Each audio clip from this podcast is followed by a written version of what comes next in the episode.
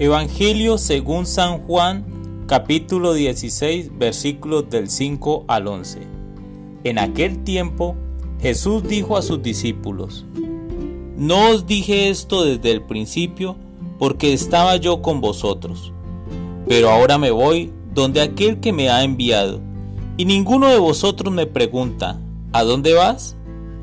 Es que por haberos dicho esto estáis embargados de tristeza. Pero yo os digo la verdad, os conviene que yo me vaya, porque si no me voy, no vendrá a vosotros el Paráclito, pero si me voy, os lo enviaré. Y cuando Él venga, convencerá al mundo en lo referente al pecado, en lo referente a la justicia y en lo referente al juicio. En lo referente al pecado, porque no creen en mí. En lo referente a la justicia, porque me voy al Padre y ya no me veréis, y en lo referente al juicio, porque el príncipe de este mundo ya está juzgado. Palabra del Señor.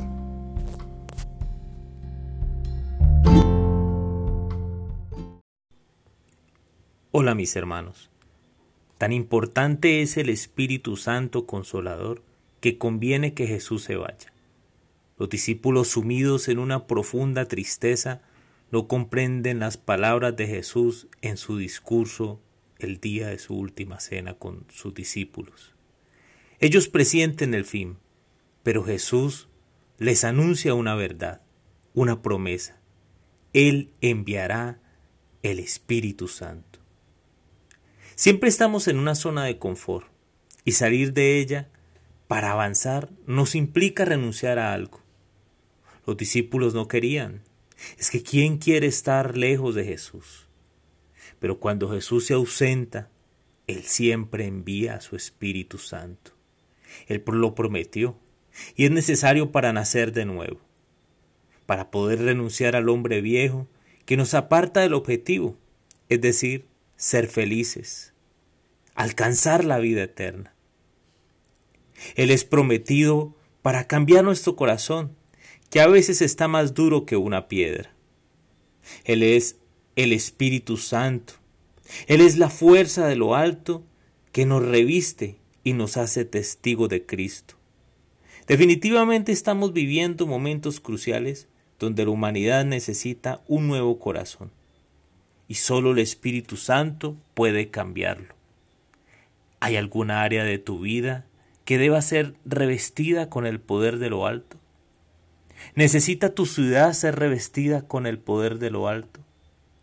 El Espíritu Santo es el abogado que puede emitir verdaderos juicios.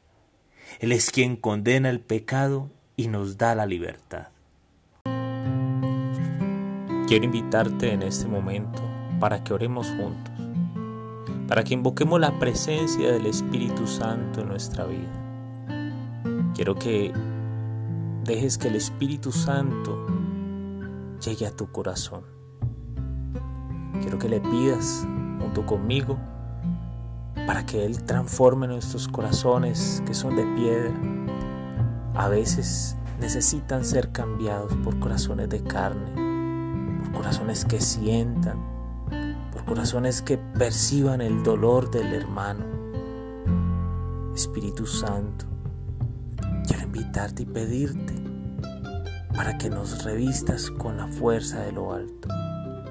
Ven Espíritu Santo, llena nuestros corazones, llena nuestras vidas. Te pido para que las personas que estén escuchando hoy este momento de oración reciban tu bendición. Amén.